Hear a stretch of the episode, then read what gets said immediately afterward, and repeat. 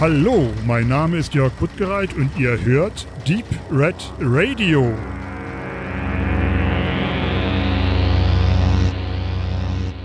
Liebe Hörerinnen und Hörer, wir haben schon schwere Verluste zu vermelden. Nur noch der Benedikt und ich äh, begrüßen euch zur 27. Sendung, aber keine Angst. Der Ausfall von Tobi und Stefan hat jetzt erstmal nix mit dem Corona-Anti-Hype gerade zu tun, sondern normal medizinische Gründe beziehungsweise berufliche Verhinderungen. Aber der passt nicht so richtig, weil eigentlich so richtig witzig ist er nicht. Aber ich wollte gekonnt auf was überleiten, was ähm, gestern gewesen ist. Was ist unsere einzige Rettung gegen das Coronavirus? Wenn wir Chuck Norris um Hilfe fragen, der ist nämlich gestern 80 Jahre jung geworden. Da habe ich viele Berichte drüber gelesen, wie es dann eigentlich kommen konnte, dass jemand, der so für eine spezielle Zeit, für einen speziellen Actionfilm, einen sehr reaktionären Actionfilm steht, der auch ein ähnlich reaktionäres äh, Weltbild persönlicher Natur hat, irgendwann mal doch so beliebt werden konnte mit so einem bescheuerten Meme und mit so ein paar Witzen. Keiner weiß mehr den Anfang, aber ihm wurde gestern wieder ausführlich gehuldigt. Das sei auch an der Stelle.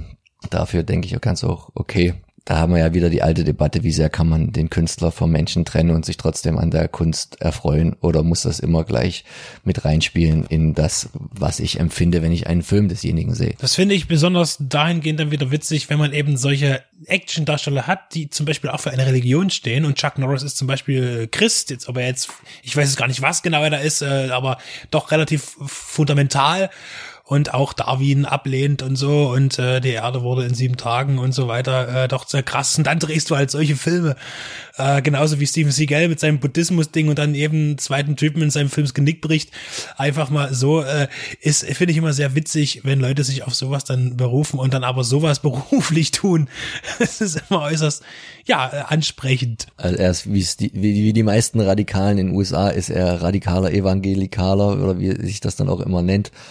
Und ich muss ganz ehrlich sagen, ich habe da gar nie so viele Filme mit ihm gesehen. Und meine Lieblingsszene, ohne dass ich jetzt den Film kenne, und der ist wahrscheinlich auch grottenschlecht, weil das ist so einer der 90er Jahre, wo er irgend so einen Öko-Mann äh, da spielt und ich kenne eigentlich nur den Meme, wo er gerade der, der Bauarbeiter mit der, mit der Kettensäge in den Baum reinsägt und er dann mit der Hand die Kettensäge stoppt. Das ist so meine Lieblings-Chuck Norris-Szene, weil die steht für alle die Memes, die es eigentlich so auf dieser Welt gibt. Das war dann schon, ich bin mir ziemlich sicher, ich kann es jetzt nicht beweisen, aber es war wahrscheinlich Forest Warrior äh, 95 oder 96, das war schon seine große TV-Karriere, das war ein TV-Film ähm, und äh, da war er schon aber dann trotzdem dann auch wieder erfolgreich mit Texas äh, Ranger, weil das war ja auch eine Serie, die ewig gelaufen ist.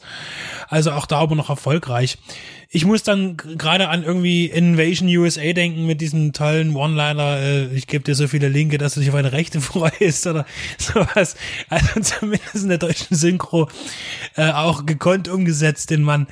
Ja, also ich habe tatsächlich eine etwas größere Chuck Norris-Sammlung an Filmen da. Ähm, die ist auch noch nicht vollendet. Da gibt's noch ein paar Werke, die ich gerne sehen möchte. Und ja, was auch immer er von Bruce Lee gelernt hat, hat er dann auch noch weiter umgesetzt. Ich meine, kampfsportlich ähm, finde ich ihn heute, wenn ich zurückblicke, gar nicht so wahnsinnig interessant, muss ich zugeben. Da gibt's Leute, die mich eher beeindruckt haben, also ohne dass ich mich jetzt mit Kampfsport auskenne persönlich und ihn selber betreibe, sondern nur vom visuellen her, äh, weil dann war dann doch irgendwann die Knarre stärker und man hat dann doch eher die Missing in Action Sachen doch äh, gefeiert irgendwie. Bevor wir jetzt kampfsportmäßig garant überleiten, wollte ich halt dann noch was die traurige Nachricht sagen.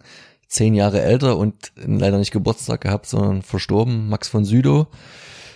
Was ist dir da so, nur so die zwei, drei Filme aus deiner Sammlung, die dir am ehesten mit seinem Namen in Verbindung sind. Bei mir ist es immer, muss ich jetzt sagen, wegen Stephen King und so, Needful Things, aber das ist sicher jetzt nicht unbedingt äh, die, die, Filme, wo ihn die breite Masse an Kinozuschauern ähm, im Gedächtnis halten wird, sondern da gibt es wahrscheinlich auch noch ein paar, wenn man das so böse sagen will, anspruchsvollere Rollen, die schauspielerisch vielleicht noch ein wenig mehr gefordert haben und was er dann natürlich auch gebracht hat. Da gehen wir natürlich ins Heimatland zurück. Äh, wir reden ja von Ingmar Bergmann. Ich habe mir vor kurzem erstmalig äh, Schelte auf mein Haupt äh, äh, die Jungfrauenquelle angesehen der ja als äh, Grundlage, also basiert ja auch auf einer Sage oder einer, ja, auf einer Geschichte ähm, die dann ja später auch mit The Last House on the Left äh, für, für das Horrorpublikum dann populärer umgesetzt wurde fand ich unheimlich beeindruckend, den Film mit, mit all seiner Stimmung. Ich meine, man, man erwartet dann schon bestimmte Dinge, weil man ja die, die Story schon kennt, den Film aber nicht gesehen hat, ist halt doch tatsächlich relativ dasselbe. Aber natürlich ist der, die Jungfrauenquelle, wesentlich intensiver und wesentlich sehenswerter natürlich. Auch natürlich das siebte Siegel dahingehend gleich mitgeguckt. Auch der hat mich sehr fasziniert. Und natürlich, ich als also Monumentalfilmliebhaber muss natürlich immer darauf hinweisen, dass er auch Jesus gespielt hat in äh, die größte Geschichte aller Zeiten, unheimlich verrissen worden seiner Zeit. Im Kino war unfassbar teuer damals, 20 Millionen Dollar Produktion von MGM. Äh, der ist tatsächlich sehr ähm, nur auf ein Publikum zugeschnitten, das diese Filme mag aber hier auch äh, musikalisch genial, ähm, kombiniert auch mit Händel und so, also von George Stevens möchte ich diesen noch anmerken. Und natürlich Needful Things, den ich genial finde und auch da Max von Sydow eine gewichtige Rolle spielt. Aber selbst in Minority Report später, wo er kleinere auch wieder eher negative Rollen gespielt hat, dann hat er gut reingepasst. Und natürlich, alle wundern sich, der Exorzist, selbstverständlich, selbstredend, sensationell. So, und jetzt haben wir kein, kein klassisches Fundstück, was du irgendwo zufällig ausgegraben hast, bei dir auf Arbeit oder auf irgendeinem Krabbeltisch, äh, äh auf einem Flohmarkt, sondern was, was dir nicht zufällig zugeflogen ist, weil dafür ist es auch viel zu schwer und viel zu dick, aber ganz schön cool. Ich kenne nur das Standardbild, was, was ich irgendwie häufig sehe, wenn es um die, das, das Schaffen dieses Regisseurs geht, den wir auch schon im Interview gehabt haben. Wir haben dafür lange nach Amerika geskypt. Ich hoffe, ihr habt das schon alle gehört, damit ihr jetzt wisst, über wen Benedikt sich da jetzt was angeschafft hat. Angeschafft ist gut, es, es wurde mir angeschafft, eigentlich habe ich gar nichts damit zu tun. Das war der Stefan, der für mich äh, mehr oder weniger in Absprache bei äh, Marco Siedelmann angefragt hat, ob ich ob er uns nicht ein Exemplar zuschicken könnte seines herausgegebenen Buches Stories from the Trenches. Ein opulentes, epochales, monumentales Telefonbuch, dickes, großes, Interviewbuch und überhaupt Karrierebuch, Wissenschaftsbuch über den Filmemacher äh, Sam Furstenberg. Und ähm, ich werde mich jetzt gar nicht so weit aus dem Fenster lehnen mit dem Buch, denn das gibt, bekommt natürlich eine Einzelbesprechung bei uns in nächster Zeit. Ich kann nur eins sagen. Erstens, es ist trotz, dass es erstmal etwas gewöhnungsbedürftig aussieht, als sehr großes Taschenbuchformat, ähm, weil es ist wirklich wie ein Telefonbuch, also dieses ist kein Witz unheimlich qualitativ auch hergestellt, wie ich nach ersten, in der ersten Woche nach viel Durchblättern bemerkt habe. Es ist unheimlich viel Text, vor allen Dingen eben Interviews, was genialer ist als die Meinung von irgendjemandem. Also Sam Fürstenberg wurde auch unter anderem hauptsächlich auch von, von Siedelmann interviewt, von Marco, ähm, zu eben allen möglichen Themen und Filmen. Und hier geht's auch um private Sachen. Er wird auch hier, wird man darauf Bezug nehmen, was er dann eben nach dem Film gemacht hat, was er vor dem Film gemacht hat und in wie vielen Filmen er mitgearbeitet hat, was eher weniger bekannt ist, weil die IMDB tatsächlich, was wir mitbekommen haben, sein IMDB-Auftritt relativ dürftig ist, was seine Beteiligung an auch großen Monumentalfilmen und anderen Filmen betrifft, an denen er mitgewirkt hat als Techniker oder auch als Second Unit Director, die eben nicht in der IMDB erfasst sind. Sam Fürstenberg, wer es jetzt noch nicht begriffen hat, das ist äh, American Ninja 1 und 2. Das ist äh, Ninja 2 und 3 von äh, Canon. Ähm, das ist Cybercop 1 und 2 und ich könnte jetzt noch fortfahren. Auch, ähm, da, da, da ist viel los. Wir haben ja selbst eine Retrospektive über seine Filme. Ich glaube, 19 Stück waren sogar dann gemacht. Das ist dann also ich weiß schon ungefähr, worum es geht und zumindestens was er gemacht hat und mich interessiert noch viel mehr, was hier drin steht. Auch wenn wir selber unser Interview hatten, das eine, etwas über eine Stunde ging mit Sam Fürstenberg, der ein total toller Typ ist und das habe ich jetzt auch schon hier gemerkt, wenn man liest, was er sagt äh, im Interview, da merkt man auch, wie viel Lust er hat, noch über sein, sein Wissen zu teilen, über das, was er getan hat. Und ich finde es gut, dass dieser Regisseur, der ja wirklich, dem man niemals zugestehen würde, einen guten Film gedreht zu haben, von Leuten, die keine Ahnung haben und nicht wissen, wie toll Cybercop 2 ist, ähm, wenn man ihn eben auf das reduziert, was er ist, ja, finde ich, ist das ein absolut würdiges Werk und auch ein notwendiges Werk, um genau, glaube ich, auch zu verstehen, was es heißt, solche Art von Filme zu mögen oder auch zu machen. Zwei Fragen zum Abschluss. Die eine steht in dem Buch eventuell drin, wohin David Bradley verschwunden ist Und die zweite, die du eher beantworten kannst, was haben wir denn noch in der Sendung? Ob David Bradley tatsächlich noch existiert, weiß ja irgendwie noch niemand. Vielleicht wird dieses Buch Aufschluss geben. Beim Durchblättern mit Interviews habe ich mal nachgeschaut. Irgendwie tauchen auch immer Michael Ludikoff mal auf, wo er dann irgendwann mal einen Audiokommentar mit eingesprochen hat mit Furstenberg für American Ninja oder sowas. Es gibt auch ein Kapitel, wo äh, natürlich David Bradleys Filme die Phase mit besprochen wird, aber da ist mir noch nichts untergekommen. Ich, das werde ich ganz besonders aufmerksam beobachten, ob David Bradley irgendwo, der ja laut, laut Sam Fürstenberg stand unseres Interviews vor zwei, drei Jahren, ich müsste jetzt lügen, zwei, ähm, äh, er selber nicht wusste, wo dieser Mann abgeblieben ist und niemand in der Welt es weiß. Was haben wir noch in der Sendung? Eine gute Mischung wie immer. Wir beschäftigen uns mit Thank you for your service ein ja, kritischer Blick auf äh, Posterkrankungen bei amerikanischen Soldaten, aber stellvertretend für alle Soldaten dieser Welt. Äh, Julia ist wieder mit dabei mit einer Kritik zu High Life. Ich und Max haben uns Volltreffer angeschaut, der uns positiv überrascht hat, den wir auch nicht kannten vorher leider. Und auch haben wir uns in den Band ziehen lassen von einem unheimlich fitten äh, Richard Dreyfuss, ähm, der uns als einer seiner besten Arbeiten gekündigt wurde. Lasst euch überraschen. Und äh, dann gibt es noch Italo Horror, in dem ich sehr kritisch betrachtet habe, das Schreckensschloss des scharlachroten Henkers. Und auch noch mit Blut geschrieben. Ein Kriegsfilm mit bitterem Beigeschmack. Also alles in dieser einen Stunden Sendung. Haut euch irgendwo hin und hört es euch an.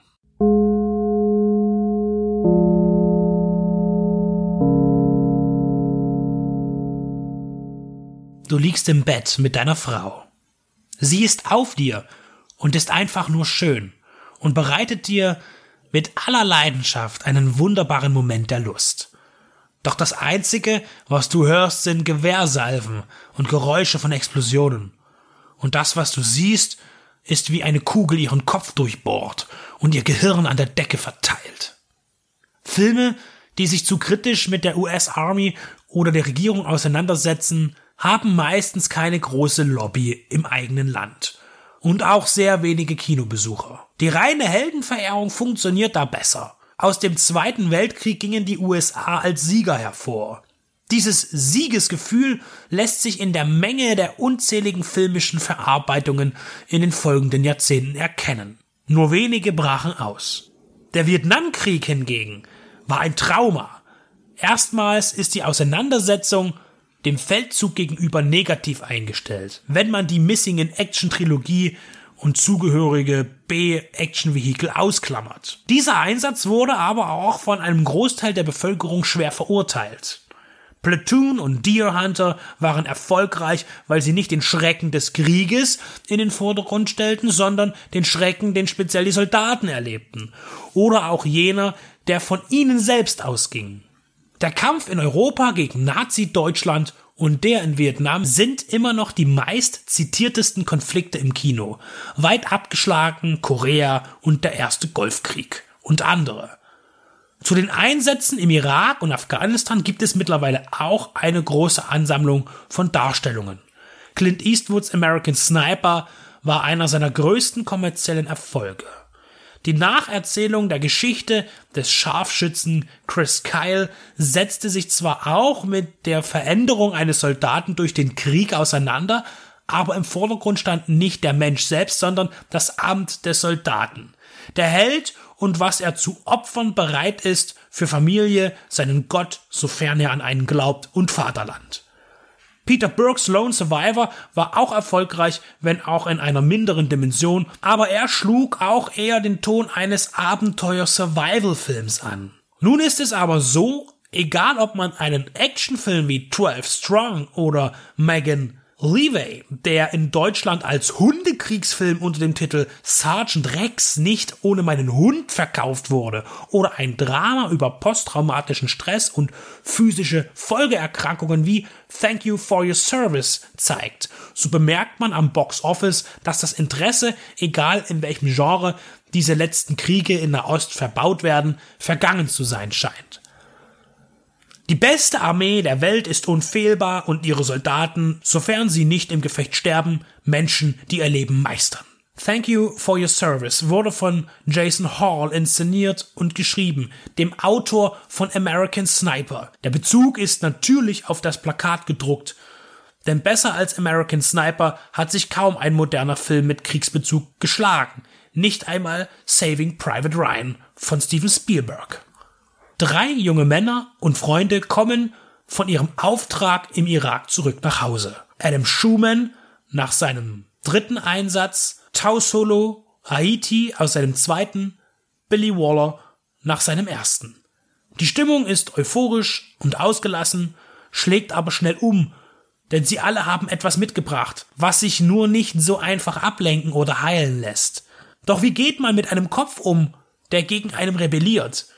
Einem Herzen, das einem nicht mehr fröhlich sein lässt. Alle drei Personen sind real. Zugrunde liegt ein Buch von David Finkel, einem Pulitzer-Preisträger, der selbst nie als Soldat im Gefecht war, aber darüber schreibt und Erfahrungen anderer schriftlich verarbeitet. In der Verfilmung geht es um die mangelnde Versorgung von Hunderttausenden Veteranen aus den zurückliegenden Kriegen, deren Hilfe zu langsam voranschreitet und dann nicht selten zu spät kommt. Im Film fällt der Satz, dass sich pro Tag 22 Veteranen suizidieren. Pro Tag. Genau genommen ist der Film leider sehr oberflächlich. Die wirklich erlebenswerten Informationen werden nur gestreift. Die Praxis und die Überforderung in Veteranenbetreuungsstellen gleichen einem psychiatrischen Horrorszenario. Die Hilflosigkeit der Betroffenen und der zur Verfügung stehenden Mediziner, Berater und Verwaltungsangestellten. Es wird vermittelt, dass für die Werbung in den Krieg zu ziehen alles möglich ist, aber für die Nachsorge nichts. Um Therapiestellen muss man sich selbst bewerben mit monatelangen Wartezeiten für eine freie Stelle. Der Dienst an der Waffe für sein Land und wer auch immer sich dafür entscheidet, werden nicht verteufelt in diesem Film. Wer diesen Mut aufbringen kann, in vollem Bewusstsein in den kriegerischen Streit zu ziehen, hat meinen Respekt. Ob er es nun aus Überzeugung tut, aus Verzweiflung, Perspektivlosigkeit oder Naivität. Die Anerkennung der Folgeschäden in den USA stellvertretend für mutmaßlich viele andere Nationen, steht zur Diskussion in Finkels Buch und der Verfilmung Thank You for Your Service. Danke für Ihre Dienste soll nicht nur ein Satz sein, sondern sich auch in Taten zeigen. Ob alles so einfach und deutlich ist, wie wir es zu sehen bekommen, ist wieder eine andere Frage. Erneut heißt es, sich im Selbststudium um Fakten zu bemühen. Einen Denkanstoß gibt das Drama auf jeden Fall und einen Einblick in drei Schicksale, die so oder so ähnlich stattfanden, aber in jedem Fall realistisch sind. Leise und ohne Pathos inszeniert, gut gespielt und ein Gegenstück zur Macho-Kriegsaction, die aber zugegebenermaßen speziell in Bezug auf den Irakkrieg kaum existiert.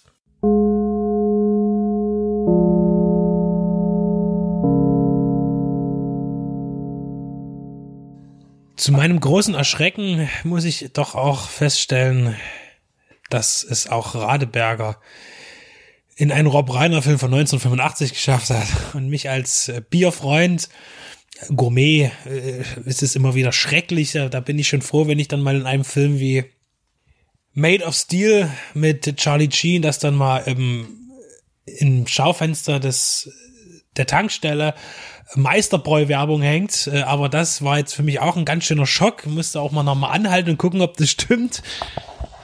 Entschuldigung, wenn ich dich so unterbreche, aber da ist ja Charlie Sheen aus Biersicht auch tief gesunken, weil wenn er auf Made of Steel noch Meisterbräu getrunken hat, ist er ja dann dabei Two and a Half Men auch regelmäßig beim Radeberger hängen geblieben und jetzt zurück.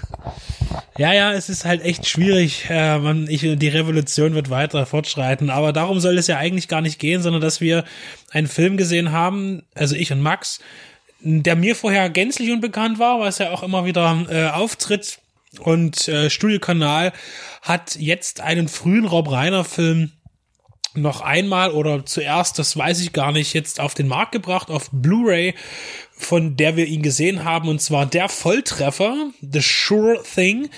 Und ja, bietet John Cusick auch eine erste Hauptrolle neben Daphne Suniga.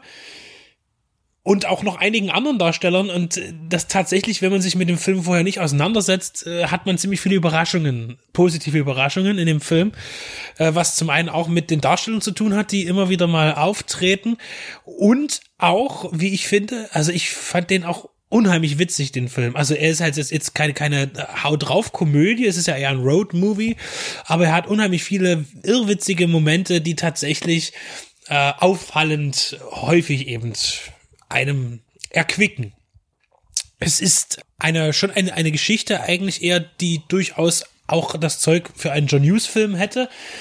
Also ein sehr jugendliches Thema. Es geht um, ja, gerade nach der Highschool geht's aufs College und zwei sehr, sehr dicke Kumpels trennen sich da an, an Ost- und Westküste und letztlich ist der John Cusack, sein Darsteller, Walter Gib Gibson, der immer nur Gib genannt wird, eingeladen, dann nach einer Weile eben seinen Freund in Kalifornien zu besuchen, weil da sind nur die ganz heißen Mädels und da sind nur die großen Partys und er in seinem kalten Osten da drüben, der kriegt ja nichts mit und da sind alle Frauen nur hässlich und sind auf Bildung aus und das wäre doch nicht so gut. Er beschreibt sie gerne als trockene Gänse. Und ähm, ja, da ist er auch dabei und bucht sich so ein, so ein Roadtrip äh, quasi per Anhalter, nicht per Anhalter, sondern äh, Mitfahrzentrale am Reißbrett und trifft dort eben nicht nur auf Tim Robbins als Fahrer, eines, eines sehr religiöser, tief religiöser junger Mann mit seiner Freundin, die komischerweise aber Songs von Hair singen während der Autofahrt, trifft er auch auf Allison, die er eben nicht erst in diesem Auto kennenlernt, sondern schon vorher eine sehr wissbegierige und auch lernwillige Frau mit einem Ziel, einer Karriere vor Augen und die doch etwas, ja, tatsächlich sehr vertrocknet wirkt und in die er sich aber doch nach und nach verliebt und es sehr schwer hat, mit ihr, sage ich mal, ähm, oder ihr klar zu machen, was er empfindet, wobei das auch erst am Ende eigentlich, wie das bei solchen Filmen ist, so richtig rauskommt. Man nähert sich immer wieder an und stößt sich dann doch immer wieder ab. Also klassische Motive, aber ziemlich gut umgesetzt. Und tatsächlich ist ein Rob Reiner Gefühl da, finde ich. Max, ähm, ein Jahr später kam ein Film von Rob Reiner, der für dich wesentlich erstmal wichtiger ist, zumindest äh, weil du ihn auch eher gekannt hast oder was eine Beziehung dazu hast. Äh, wie siehst du denn jetzt diesen Film vor Stand By Me? Also ich kannte überhaupt auch nicht, weder mit dem deutschen Titel, wo man sich ja sehr lange überlegt hat, ähm, wie übersetze ich jetzt, jetzt The Sure Thing und nenne das einen Volltreffer. Also das geht schon ungefähr in eine Richtung.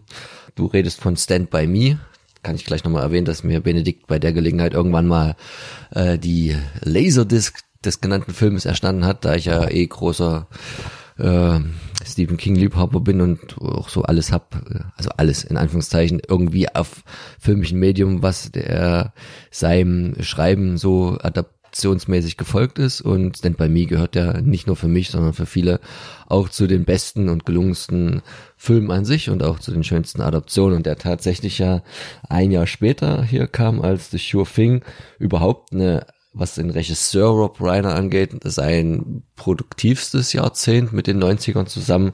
Man kann da sagen, dass das in den 80ern mit Spinal Tap ja angefangen fast jedes Jahr ein Film veröffentlicht wurde aber bis auch in die 90er rein äh, Few Good Men und North noch weiter ging, bevor er dann ein bisschen ausgedünnt hat und sich auch, das merkt man immer gar nicht so sehr, schon auch seiner schauspielerischen Karriere hingegeben hat, weil er da wesentlich mehr Credits auch zu stehen hat, als als Regisseur. Produziert hat er ja auch noch Castle Rock Entertainment und so.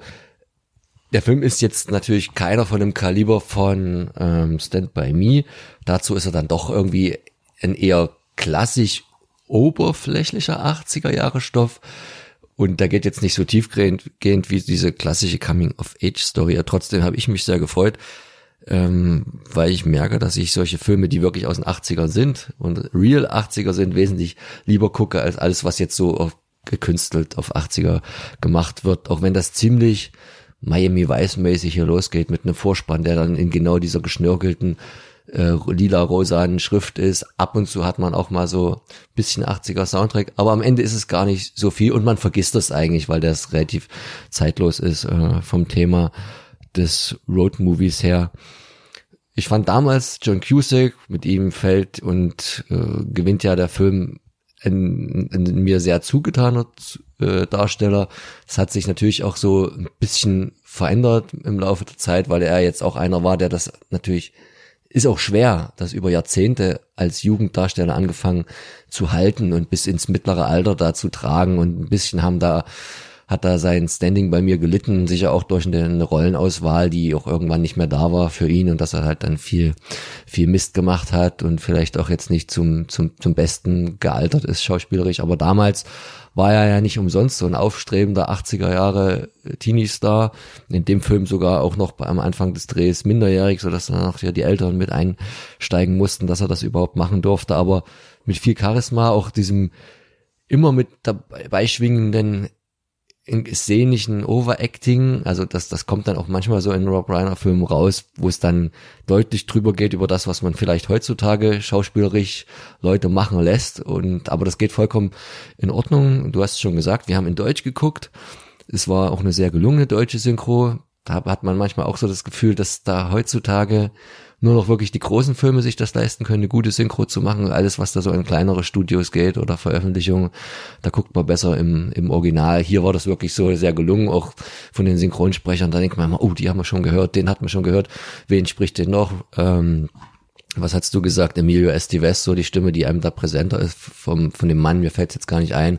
Oder auch ihre Synchronstimme, die jetzt, jetzt nicht so bekannt ist oder nicht so connected ist mit einer bestimmten Rolle, aber es macht da sehr oft Klick. Also der hat schon auf jeden Fall sehr viel Spaß gemacht, weil er auch diese, diese oberflächlichen, aber da doch irgendwie sehr präsenten, immer noch präsenten Klischees auch von diesen zwei Welten in Amerika sehr deutlich macht, wenn die beiden sich da aufteilen. Und wie du schon sagtest, der eine geht halt an sein quasi Yale, an das Ostküsten-College, wo es immer nur schneit und kalt ist und alle im Pullover rumrennen und alle quasi frigide sind im Studentenwohnheim sieht es dort auch ein bisschen anders aus und der andere ist halt 27 Grad an der Sonne in LA, alles schön oberflächlich und das ist halt auch der gute Witz. Er schreibt ihm immer Postkarten, sein Kumpel und so und der eine ist halt ein hübsches Mädchen im Bikini und dann sagt er so, das ist die hässlichste Frau hier in Kalifornien. So, also schon, also mit viel Wortwitz von der Art, äh, alles irgendwo jetzt nichts Hochtrabendes, aber einfach schön anzugucken, lockere 90 Minuten, ähm, die vielleicht auch nicht so lange hängen bleiben, weil es am Ende dann doch auch recht viele Filme in diese Richtung gab. Aber wenn man da jetzt zurückblickend immer mal einguckt, macht das auf äh, jeden Fall Spaß, so die 80er wieder zu entdecken. Und da sei einmal nochmal gedankt an Studio Kanal, dass sie eben jetzt diesen Film wieder rausbringen. Wirklich, also da wird man, man wird vielleicht gescholten, wenn man sagt, man hat doch nie den Film auf dem Schirm gehabt. Da kommen mal Leute sagen, was, den hast du nicht gesehen. Und äh, aber da muss man eben sagen, man kann ja nicht alles kennen. Äh, und deswegen ist es auch schön, mal so einen Film zu entdecken, wenn man ihn noch nicht kennt. Und äh, es war von Anfang an klar, als ich schaute, Rob Reiner, John Cusack, 1985, äh, man bekommt eigentlich genau das, oder ich habe das bekommen, was ich mir darunter vorgestellt habe, in der Tat. Und ähm, deshalb befürworten wir diesen Film an dieser Stelle und freuen uns, dass er nun äh, auf Blu-ray bei uns erhältlich ist.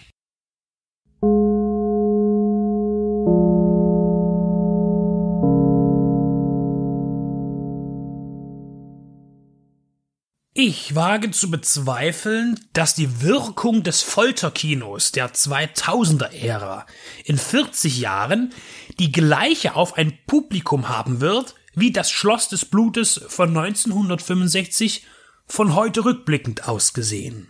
Generell darf und sollte dieses Subgenre des Horrorfilms in all seinen Variationen als fragwürdig diskutiert werden.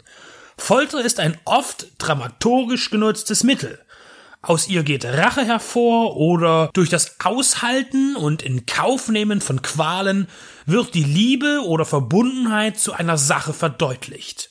Die Passionsgeschichte wäre ohne das Leid Christi keine Geschichte, die man über hunderte und tausende Jahre bewahrt und erzählt hätte. Die Qualitäten gehen weit auseinander. So würde man Saw von 2004 nicht aberkennen, dass er intelligent montiert ist und nicht zwangsweise aus den körperlichen Schändungen der Opfer seine Nervenkitzel zieht, sondern aus der spannenden Erzählweise. Anders als bei den folgenden Sequels. Entgegen Hostel von Eli Roth, der voller Teenager-Klischees steckt und mit Drogen und Sexwitzchen jegliche Dramatik verspielt, um dann wiederum mit drastischer Visualisierung zu schockieren. Mag man über die billige Dramaturgie in Hostel bereits jetzt oder einst lachen, so wird man dies nicht tun in Betracht auf seine Folterszenen.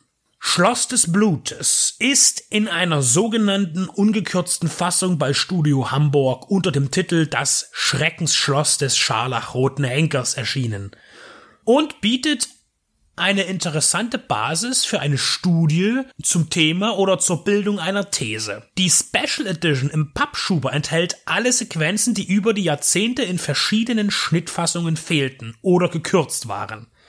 Die italienische Produktion Il Boia Scalato wurde von dem weniger im Film umtriebigen Massimo Popillo inszeniert. Vorerst zum Inhalt. Der bislang anerkannte und höchst effektive scharlachrote Henker steht selbst vor Gericht. Neben den Aufgaben, mit denen er seine mittelalterliche Stellenbeschreibung erfüllt, folterte er auf originelle Weise durch seinen Arbeitsalltag. Und das fällt ihm nun auf die scharlachroten Schuhe. Er soll selbst hingerichtet werden auf so bestialische Art, wie er es seinen zugeführten Kunden erleben ließ. Bevor er stirbt, droht er mit Wiederauferstehung, um Rache zu nehmen. Sein Sarg mit nach innen gerichteten Klingen wird versiegelt. Das Schloss, in dem er residierte, ist seine Gruft und wird verflucht. Jahrhunderte später soll eine Fotosession mit Models und anhänglicher Crew das Siegel brechen und den scharlachroten Henker zurück ins Leben rufen, damit er sein blutiges Werk fortführen kann. Der Plot verdient die Bezeichnung simpel nicht und setzte im vollen Umfang auf die optische Kraft der Gewalt. Und dabei will das Drehbuch mit einem um Attraktionen buhlenden Inhalt fair bzw. entwirren. Es scheint gar nicht so leicht zwischen albernen Witzen, Ansätzen von Slapstick und naiven Chauvinismus und Rassismus eine halbwegs in der Fiktion glaubhafte Handlung zu installieren.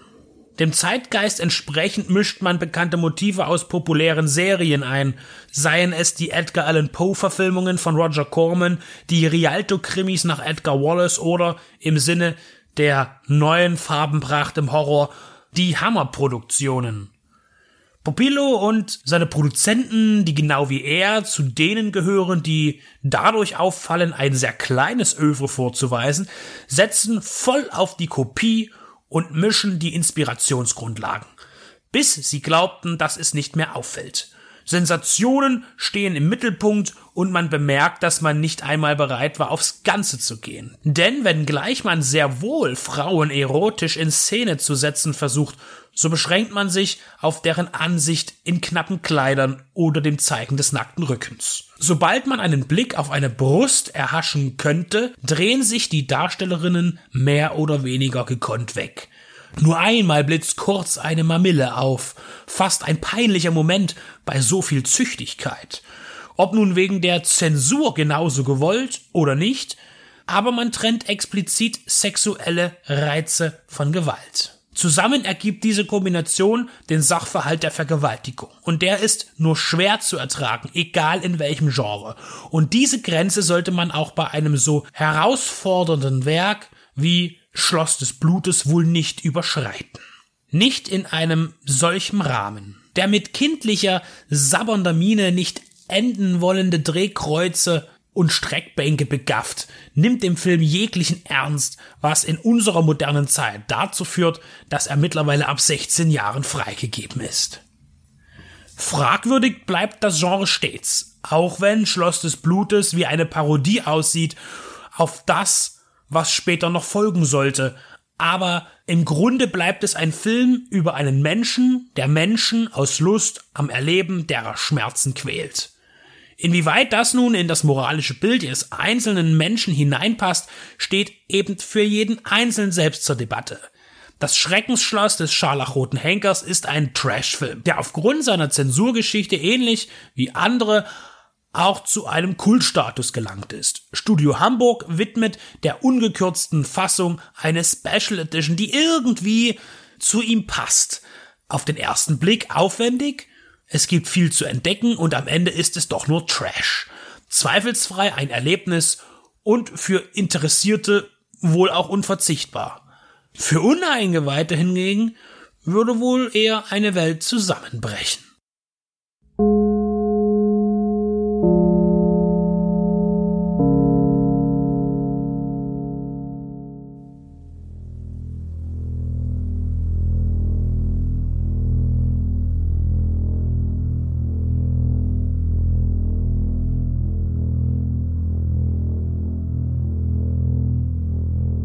Highlife. Das sagt man doch zu einem ausschweifenden Lebensstil voller Erlebnisse, Events und Luxus in ausgelassener Stimmung. In Claire Denis Film Highlife gibt es davon allerdings wenig. Ein kastenförmiges Raumschiff bewegt sich mit gestrandeten Insassen durchs All und unaufhaltsam auf ein schwarzes Loch zu, welches erkundet werden soll. Entweder ist der Titel so gewählt, dass die eigentliche Bedeutung gebrochen werden soll, quasi als Reflexionsmoment. Oder Highlife bezieht sich eben auf das All, also das Leben irgendwo da oben. Vielleicht auch etwas ganz, ganz anderes. Der Film bietet definitiv keine eindeutige Lesart. Seit 2001 Lautlos im Weltall von Kubrick ist das für Science Fiction auch nicht wirklich ungewöhnlich. Dennoch ist Highlife für mich als Science-Fiction-Fan ein angenehm verstörendes Filmerlebnis gewesen. Und ich meine das durchaus positiv, da ich es schätze, wenn Filme mich ärgern, mir fremd sind und mich zum Nachdenken anregen. Dafür sind doch Filme auch irgendwie da. Dinge sichtbar zu machen, die ansonsten lediglich in der Fantasie zu Hause sind. Fremde Welten, sonderbare Situationen und vor allen Dingen skurrile Figuren. Und all das findet sich hier. An Bord des Raumschiffs ohne Namen existieren etwa ein Dutzend Menschen, Frauen und Männer.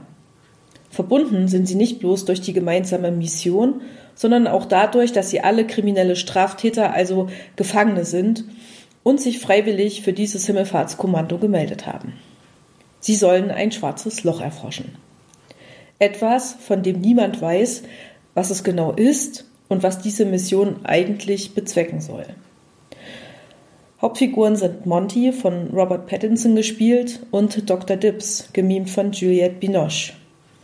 Während Monty dem Zuschauer recht zugänglich ist, so fällt das mit den anderen Figuren schon schwerer. Und vor allem Dibbs bleibt mysteriös, distanziert und äußerst fragwürdig. Eine starke Leistung von Binoche. Ihr gesamtes Streben widmet sich wahnhaft der künstlichen Fortpflanzung. Ihr Ziel ist es, ein gesundes Baby zu erzeugen. Und dafür sind ihr alle an Bord befindlichen Menschen und Methoden recht. Sie ist absolut entrückt. Aber eigentlich sind das alle. Ist es dieses seltsame Raumschiff der gesamte Film. Claire Denis erzählt keine chronologische Geschichte. Sie erzeugt Situationen, Bilder, die kaum irgendwie in Bezug zueinander stehen. So stellt sich das Schauen des Films Highlife wie eine Art Puzzle dar. Der Zuschauer selbst muss sich mit Hilfe seiner eigenen Erfahrungswelten und getriggerten Assoziationen einen ganz eigenen und persönlichen Zugang zu all dem schaffen. Ich empfinde das als absolute Stärke, auch wenn einige wohl ihre Schwierigkeiten damit haben und den Film deshalb ablehnen werden. So lässt sich eben auch kaum etwas zum Inhalt dieses Films sagen, ohne dass allzu sehr meine eigene Interpretation Einfluss nehmen. So viel sei gesagt, als dass der Film mit Fokus auf Monty startet und uns zeigt, wie er sich um ein Baby kümmert, es füttert, säubert und in den Schlaf wiegt. Unterbrochen lediglich vom Eintrag in das Schiffslogbuch, was sich als essentiell herausstellt, damit Lebenserhaltungsmaßnahmen nicht abgestellt werden. Das Raumschiff hat eine unwirtliche Atmosphäre. Es ist kühl, leer und teilweise richtig ranzig. Lediglich das Gewächshaus bietet heimelige Momente. Die Insassen haben kaum einen angenehmen Umgang miteinander. Sie wirken vereinzelt, isoliert, in sich selbst gefangen. Das wirkt emotional dauerhaft unsäglich bitter. All diese Tristesse entlädt sich mannigfach in diesem Film, am stärksten jedoch in Gestalt einer monströsen Sexmaschine, welche etwa in der Mitte des Films in den Fokus gerät. Um diese Maschine also und diese Szene mit ihr rotiert alles andere. Die Figuren, die Bilder, die Tristesse, bruchstückhaft, unvollkommen. Sicher sind dabei der gesetzte Anfang und das Ende, nicht chronologisch, sondern äußerst symbolisch. Ich selbst lese das Raumschiff als Metapher auf unsere Welt, auf unser Leben als ein Treiben in unendlicher Dunkelheit. Wie unwahrscheinlich ist es schon, dass es so etwas wie uns Menschen überhaupt gibt? Das ist eine große Frage. Und Claire Denis findet Gott sei Dank nicht bloß bittere und verstörende Bilder als Antwort. Doch diese sind essentiell notwendig, damit der Konter umso stärker wirken kann. Und das sind eben die Bilder von Monty und dem Kind. Zart und liebevoll und warm. Das Dasein eines Vaters. Ganz versöhnlich. Das Kind ist also ein sinnstiftender Anker. Damit kann ich als Mutter unbedingt etwas anfangen. Da ploppen sehr viele Gedanken und Emotionen auf. Der Film ist also so etwas wie eine Reihe unterschiedlicher Bilder, analog zu einem Gedankenstrom, ohne eine Geschichte sein zu wollen. Das Weltall ist zurückhaltend und ohne aufregende Effekte inszeniert und ist einfach die unendliche leere Schwärze, die uns umgibt. Auch hier unten. Highlife ist also philosophisch, atmosphärisches Sci-Fi-Kino, auf das man sich sehr einlassen muss. Filmfans, die effektgeladene Schauwerte mögen, sind hier absolut falsch. Highlife ist anders und zu sehen fürs Heimkino auf Amazon Prime oder DVD.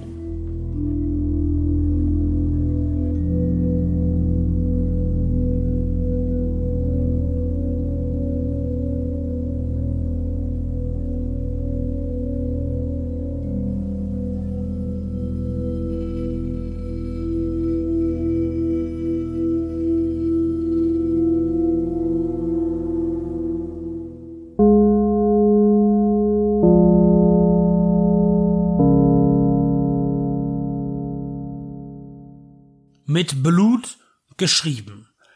Ein US-amerikanischer Film von 1959 in Schwarz-Weiß von Louis Milestone nach Auszügen aus dem Buch Pork Shop Hill The American Fighting Man in Action von Brigadier General Samuel Lyman Edward Marshall.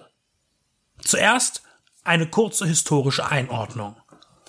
Korea gehörte durch die Annektierung 1910 zum japanischen Kaiserreich. Nach der Kapitulation der Japaner als Verbündete des Deutschen Reiches wurde demnach auch Korea unter den vor Ort alliierten Kräften aufgeteilt. Der Sowjetunion und der USA. So entstand ganz ähnlich der Situation der deutsch-deutschen Teilung Nord- und Südkorea. Nordkorea schickte sich an, ein kommunistischer Staat zu werden und Südkorea ein liberales, demokratisches Land mit kapitalistischen Aussichten. Beide Staaten beanspruchten mit der Zeit das Anrecht auf ihr System auf das gesamte Korea zu verbreiten und sahen sich als rechtmäßigen Herrscher. Nach mehreren Grenzverletzungen von beiden Seiten entflammte am 19. Juni 1950 der sogenannte Koreakrieg, nachdem der Norden den ersten offiziellen Angriff startete. Nordkorea wurde von der mittlerweile verbündeten Volksrepublik China unterstützt und Südkorea von den Vereinten Nationen unter Führung der USA. Dies ist eine sehr verkürzte Herleitung zum drei Jahre anhaltenden kriegerischen Konflikt in Korea. Gewonnen hat am Ende niemand, schon gar nicht die knapp eine Million getöteten Soldaten oder die drei Millionen Zivilisten, die ihr Leben ließen. Ein Waffenstillstand konnte nach zweijähriger Verhandlung geschlossen werden, der bis heute mehr oder weniger sicher besteht. Brigadier General Marshall beschrieb in seinem Buch den Krieg aus Sicht der US-Soldaten. Ein Kapitel beschäftigt sich mit dem Sturm und der Verteidigung des Pork Shop Hill. Eine Anhöhe, die strategisch gar nicht von großem Wert war, aber der Befehl ging aus, diesen Bereich zu sichern und zu verteidigen und das letztlich fast bis zum letzten Mann. Gregory Peck schien an dem Stoff interessiert und ließ seine Produktionsfirma Melville Productions die Verfilmungsrechte kaufen. Mit ihm als Hauptdarsteller wünschte er sich eine Zusammenarbeit mit dem erprobten Louis Milestone, von dessen im Westen nichts Neues Peck sich beeindruckt zeigte. Als Anmerkung sei erlaubt, dass Gregory Peck selbst nie im Krieg gedient hatte. Er profitierte zur Zeit des Zweiten Weltkrieges von einer Rückenverletzung, die ihm vom Militärdienst befreite. Da zu der Zeit in Hollywood durch den Dienst am Lande namhafte Schauspieler für das Drehen von Filmen nicht zur Verfügung standen, konnten junge, aufstrebende Gesichter sich versuchen und Peck konnte sich in den 40ern etablieren und zu einem beliebten Charaktersteller aufsteigen. Peck spielt Lieutenant Joe Clemens, der seine Einheit den Porkshop Hill erstürmen lassen soll im hartnäckigen Gegenfeuer der Chinesen und Nordkoreaner. Die Inszenierung konzentriert sich in den ersten zwei Dritteln der Spielzeit darauf, die Materialschlacht zu imitieren. Soldaten streifen über das Gefechtsfeld von Graben zu Graben, umhüllt von Pulverdampf und Dreck der Explosionen von Mörsergranaten. Minutenlange Maschinengewehrfeuergefechte bringen den Krieg auf der Leinwand zum Leben. Allerdings nur den heroisch äußeren Anschein. Clemens versucht dabei, den Überblick zu behalten und menschlich zu bleiben. Man hat keine Zeit, sich an den Charakteren zu orientieren, denn zu sagen haben sie meistens erstmal nicht viel. Die Dialoge zum Schluss hin beschäftigen sich dann mit Sinnhaftigkeit und Pflichtbewusstsein in einer Situation, die keinen so recht logisch erscheint. Ein bisschen steht man verloren da als Zuschauer. Das Werk ist wirr und man versucht sich an die wenigen Handlungsstränge zu klammern, um sie zu verstehen. Was gezeigt wird, ist ein Abbild des Krieges. Ob gelungen oder nicht, vermag nur ein Mensch einzuschätzen, der ihn erlebt hat. Am Rand behandelt, mit Blut geschrieben, noch sehr aufbrechende Fragen, die aber zu kurz kommen. Beispielsweise die Rassentrennung innerhalb des Militärs, die es Anfang der 50er Jahre noch beim US-Militär gab. Auch einen japanischstämmigen Soldaten räumt man viel Platz ein, gespielt von George Shibata. Aber auch aus seiner Beteiligung lässt sich wenig Greifbares filtern. Viele junge Darsteller nennen mit Blut geschrieben Pork Shop Hill als Einstiegsfilm. George Pepperds Karriere kam zwei Jahre später mit Breakfast at Tiffany's richtig in Fahrt und er sollte noch in zahlreichen Kriegsfilmen auftreten. Harry Dean Stanton, in den Credits nicht erwähnt, hat eine seiner ersten kurzen Sprechrollen. Martin Landau ist zu sehen, wenn man aufpasst. Und Rip Torn nimmt auch faltenfrei neben Peck im Krater Platz. Woody Strode, schon etablierter als die anderen, gab den widerspenstigen Autoritätsmythen Private Franklin. Im Nachgang sprach man immer wieder von Uneinigkeiten zwischen Gregory Peck und Louis Milestone. Peck übernahm wohl auch zeitweise ohne Erlaubnis der Regieautorität den Posten des Inszenators. Aus Unstimmigkeiten soll sich letztlich eine Kürzung der eigentlichen Fassung von 20 Minuten ergeben haben. Laut Milestone wollte er den politischen Verhandlungen mehr Platz einräumen, die im Film tatsächlich nur angerissen erscheinen und wenig Bedeutung entwickeln. Vielleicht erklärt sich in diesem künstlerischen Streit auch die Versprengtheit des Films, der keine Einheit zu bilden bereit ist. Im Schlussplädoyer versteht sich mit Blut geschrieben als Monument für jene, denen keines an diesem Hügel errichtet wurde. Die Botschaft der Sinnlosigkeit des Krieges steht aber paradox der Huldigung des militärischen Gehorsams gegenüber. Das ist nicht leicht einzuordnen. Ein diskussionswürdiger Film, der zusätzlich in allen technischen Belangen beeindruckt, durch seinen pyrotechnischen Aufwand und gewagten Stunts, die dem schwer vermittelbarem einen attraktionsreichen Rahmen liefert.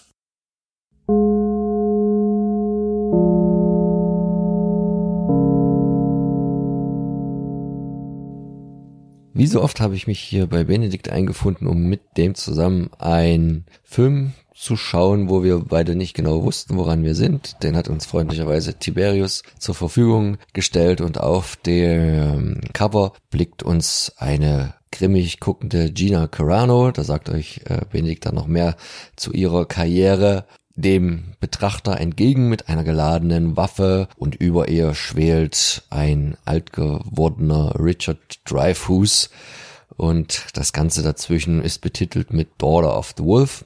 Time for Revenge. Und ähm, das hat uns dann ein bisschen neugierig gemacht, so dass wir uns den mal bestellt haben. Noch dazu, wenn er von dem Regisseur von Saw 5 ist. Dazu später auch noch mehr. Es ist ja immer so ein bisschen mit Vorsicht geboten, weil Tiberius hat ja viel günstig produziertes, was halt auch aber gar nicht immer schlecht sein muss. Ihr könnt ja da auch vieles bei uns anhören und äh, es ist nicht alles, was in der Krabbelkiste landet, qualitativ schlecht. Und Daughter of the Wolf, wenn man das Cover dann genauer anschaut, und da muss man eigentlich bisschen über das Cover schimpfen, sind hier im Hintergrund auch noch ein paar extrem auch verfremdete und komisch aussehende, weil schlecht gezeichnete Wölfe. Und wenn der Film eins nicht hat, dann ist es schlechte Effekte mit Wölfen, weil er hat viele Wölfe und das sind aber alles hier richtige Tiere. Das glaube ich, ich habe kein einziges Mal so richtiges Wolf-CGI gemerkt. Wenn, dann hat man sich da ganz klassischer, handgemachter Effekte bedient, so wie du schon sagtest, im Cujo-Style. Und also da, wir nennen dann auch nochmal das vermeintliche Budget, Hut ab, da ist wahrscheinlich mit am meisten Geld reingeflossen in die Trainer dieser teuren und seltenen Tiere. Die Story ist relativ simpel. Es spielt äh, im Winter, wahrscheinlich da, wo es auch gedreht wurde, in Kanada, waren wir uns nicht ganz so sicher. Und sie ist eine ehemalige Afghanistan-Veteranin. Der Mann, erfährt man dann, ist gestorben und zu einem Überfluss wird dann auch noch ihr Sohn entführt und dann macht sie sich aber auf, die Entführer zu finden. Sollte noch irgendeine Geldübergabe, also so richtig habe ich das auch alles gar nicht verstanden. Wir haben uns zu viel nebenbei unterhalten. Naja, am Ende könnt ihr euch vorstellen, wer gewinnt und wer nicht. Und natürlich ist ja Richard Dreyfuss der Oberböse, der hat er irgendwie Vater genannt, der hat also einen Clan von Söhnen um sich geschafft, um dafür qualifiziert zu sein, musste man wahrscheinlich einfach nur schlechte Zähne haben und irgendwie hinken, weil das war irgendwie das, was hier allen männlichen Darstellern gleich war, dass sie entweder per se schon gehbehindert waren, was wovon man bei Richard Dreyfuss in dem Alter jetzt ausgehen musste, und die anderen hatten halt alle irgendwie einen Beinschuss. Also keiner ist hier normal durch den Schnee gestafft, als wenn es nicht schon schwer genug gewesen wäre. Und ja, das waren jetzt so ganz unterhaltsame 90 Minuten, die sehr zwischen extrem hin und her schwankten, weil das zum Teil ganz gut umgesetzt war, der Film, zum Teil aber auch ein bisschen einfach. Und da gebe ich jetzt einfach mal das Mikro weiter. Ich bin der Meinung, dass hier unheimlich viel Potenzial verschenkt wurde weil tatsächlich gerade die Naturaufnahmen, also es wurde in British Columbia gedreht, sehr, sehr professionell und sehr ansprechend sind. Also wenn, es gibt da einige, man hat hier wirklich mal wieder einen Flecken ausgesucht in irgendeinem Nationalpark, wo man denkt, boah, ist das ja toll, also wirklich gelungen. Auch hier mit vielen Drohnenaufnahmen, was ja heutzutage relativ günstig zu produzieren ist, wo man wirklich äh, den Leuten schon zeigen kann, hier, wir haben eine tolle Kulisse und die haben sie auch gefunden. Und prinzipiell ist auch diese dünne Story da durchaus prädestiniert, mehr zu geben, trotz des, des geringen Plots, aber einfach eben mehr mit, mit, mit, man hätte hätte hier vielleicht mit ein bisschen mehr Action arbeiten müssen. Anders. Also man hat sich hier Mühe gegeben, wie gesagt, bei diesen Tiereffekten, wie du schon sagst. Also es sind ja keine Effekte, sondern mit Tieren. Äh, es gibt auch einige Actionsequenzen, jetzt Car Crash, sage ich jetzt mal so, die sind hochwertig und äh, physisch produziert, was das CGI bei Pyro-Effekten angeht. Da sind wir hier ganz vorne mit dabei. Leider eher immer schlecht als, als irgendwie verzeihlich aber irgendwie fehlt da ein bisschen die Dynamik. Allerdings, Gina Carano, finde ich, ist ja auch keine schlechte Darstellerin. Ich meine, sie ist ja ähm, sehr erfolgreich im MMA-Geschäft gewesen, ist auch da auch als, als Gesicht des weiblichen MMA immer wieder gerne hervorgehoben worden. Eine attraktive Frau durchaus, die aber eben nicht unbedingt den typischen äh, Hollywood-Schönheitsstandards entspricht. Äh, und sie hat dann auch in sehr sportlichen Rollen zwischen tatsächlich auch ähm, A-Filmen und C-Filmen agiert. Noch gar nicht so viel. Sie, das sind, glaube ich, erst um die 15, 16 Auftritte gewesen. Äh, jetzt aktuell auch zum Beispiel in in drei Episoden von Der Mandalorian zu sehen. Also ich finde sie immer ganz nett, deswegen habe ich den Film eigentlich auch bestellt. Ich muss immer irgendwie an, an Haywire denken von Steven Soderbergh, der mir sehr gut gefallen hat, auch 90 Minuten und der macht es wesentlich besser. Im Übrigen hier auch äh, hin und wieder mal ein bisschen Naturaufnahmen und auch viel Action nur besser dargestellt. Deswegen äh, hat mich das so ein bisschen auch an Haywire erinnert. Ja, äh, Richard Dreyfuss ist, wir hatten schon wieder gemutmaßt, ob er möglicher eher, eher zu Recht als Steve Seagal hier ein bisschen ein Mobilitätsproblem hat. In der Tat haben wir immer wieder uns ein kleines Spiel daraus gemacht, zu gucken, an welcher Stelle er jetzt gedoubelt wurde, wann ist sein Gesicht nicht zu sehen und wann ist er nur von hinten zu sehen. Aber er hat schon ausreichend Screamtime und hier absolut auch als Nebendarsteller gewertet zu werden. Man wirbt unter anderem auch mit Brandon Farr hier äh, auf dem Cover, den, den Typen, den, der hat auch schon überall mitgespielt, tatsächlich, der hat, glaube ich, mit eines der höchsten Auftrittsraten, aber der spielt halt dann eben in X-Men oder Blind, äh, Blind Guardian, sage ich schon, äh, in Guardians of the Galaxy irgendwelche, ja, Diskotheken-DJs oder sowas. Wahrscheinlich immer die Typen mit den schlechten Zähnen oder irgendwelche Meth-Opfer und irgendwelche Drogengeschädigten. Also keine Ahnung, den, den, die Zeile habe ich verpasst, warum die alle ähm, so ausgesehen haben mit dem sehr, sehr gelb und schlechten Gebiss. Die These ist vermutlich, dass sie da eben alle in diesem Wald gewohnt haben und einfach keine Zahnbürste hatten. Wobei ja auch äh, die, die, die Tochter vom Vater, äh, die ja auch jetzt von der Ethnie nicht ganz dazu passt, aber das ist ja erstmal dahin, was ja auch wiederum sein kann, aber vielleicht eben auch auf eine Art eher, ja, ich will nicht sagen sektenhafte, das ist jetzt Blödsinn, aber irgendwie, dass es eine Gang ist und, und er ist halt das Oberhaupt äh, und sie machte einen doch sehr gepflegten Eindruck im Gegensatz zu den Herren, wobei natürlich auch äh, Männer möglicherweise in dem Fall einfach schlampiger sind. Also da könnte man jetzt schon wieder ein Spin-off dazu drehen zum hygienischen Zustand dieser, dieser, dieser, dieser Gang.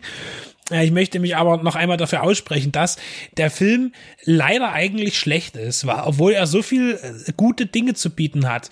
Ähm, weil wirklich Gina Carano passt, ist okay. Selbst Richard Dreyfuss, der, wenn man ihn jetzt nicht ganz so lächerlich irgendwie hier in Szene gesetzt hätte, das unfreiwillig, ähm, hätte man das auch machen können. Und was, was, der Film sieht hochwertig aus. Also die Kamera ist immer an der richtigen Stelle und nimmt die Sachen gut auf. Also das ist tatsächlich ein, ein er sieht eben auch aus von der Form her wie ein hochbudgetierter Film, aber inhaltlich bleibt es halt fragwürdig. Und jetzt müssen wir dazu sagen, bei der IMDB ist vielleicht irgendwie ein Komma verrückt oder, oder ein paar Nullen, äh, ist jemand auf der Nulltaste ausgerutscht. Äh, also der Film wird mit 15 Millionen Dollar Budget angeboten hier. Das halte ich für ein Gerücht. Ja, kann man drüber streiten, aber ich habe schon wesentlich geringer äh, budgetierte Filme gesehen, die wesentlich besser aussahen. Ist jetzt, glaube ich, keine gesicherte Fakte. So, ja. Also, Daughter of the Wolf äh, gemischte Speis, wie ich immer gerne sage, halb sauer und halb süß. Äh, es ist jetzt kein Film, der tatsächlich so richtig in seinen Band zieht, der aber tatsächlich durch seine Optik doch beeindruckt, wenn man eben ja zum, einfach Filme mit viel Natur mag, die auch durchaus sich verbinden lassen mit Action oder mit Thriller. Äh, der, der Hackel David, der hat ja auch äh, schon Red Machine inszeniert, diesen Grizzly-Film, der ja ein ähnliches Setting anbietet mit weniger Schnee, wenn ich mich nicht irre, äh, wenn ich es richtig in Erinnerung habe habe. Aber hier denke ich, wird auch die Karriere, ich denke, Saw 5 wird vermutlich das sein, was tatsächlich das einträglichste an der Kasse, was aber nicht wegen ihm so erfolgreich ist, sondern wegen dem Franchise und den Rahmenbedingungen. Übrigens in, lässt er es sich ja auch nicht nehmen, auch hier eine kleine Folterszene einzubauen, die auch völlig unnötig wirkt. Ähm, ja, also hier auch gerne bei echt Wetterschnee gedreht, äh, nicht immer nur CGI. Der Film macht vieles richtig, ist aber am Ende bleibt das, das wirklich positive Ergebnis aus. Und damit sind wir wieder bei Tiberius. Man merkt, den Film wollte mutmaßlich auch niemand haben. Und bevor man da Menschen nimmt, nimmt ihn Tiberius. Und ähm, ja, äh, weiterhin werden wir und vor allen Dingen ich auch äh, immer noch auf der Suche sein nach dem ganz großen Tiberius-Programmfilm und äh, werde weiterhin mich dort in die Richtung interessieren, auch wenn es manchmal ziemlich weh tut. Und der hat jetzt nicht so weh getan, der war schon ganz in Ordnung, mit allerdings leider vielen Abstrichen.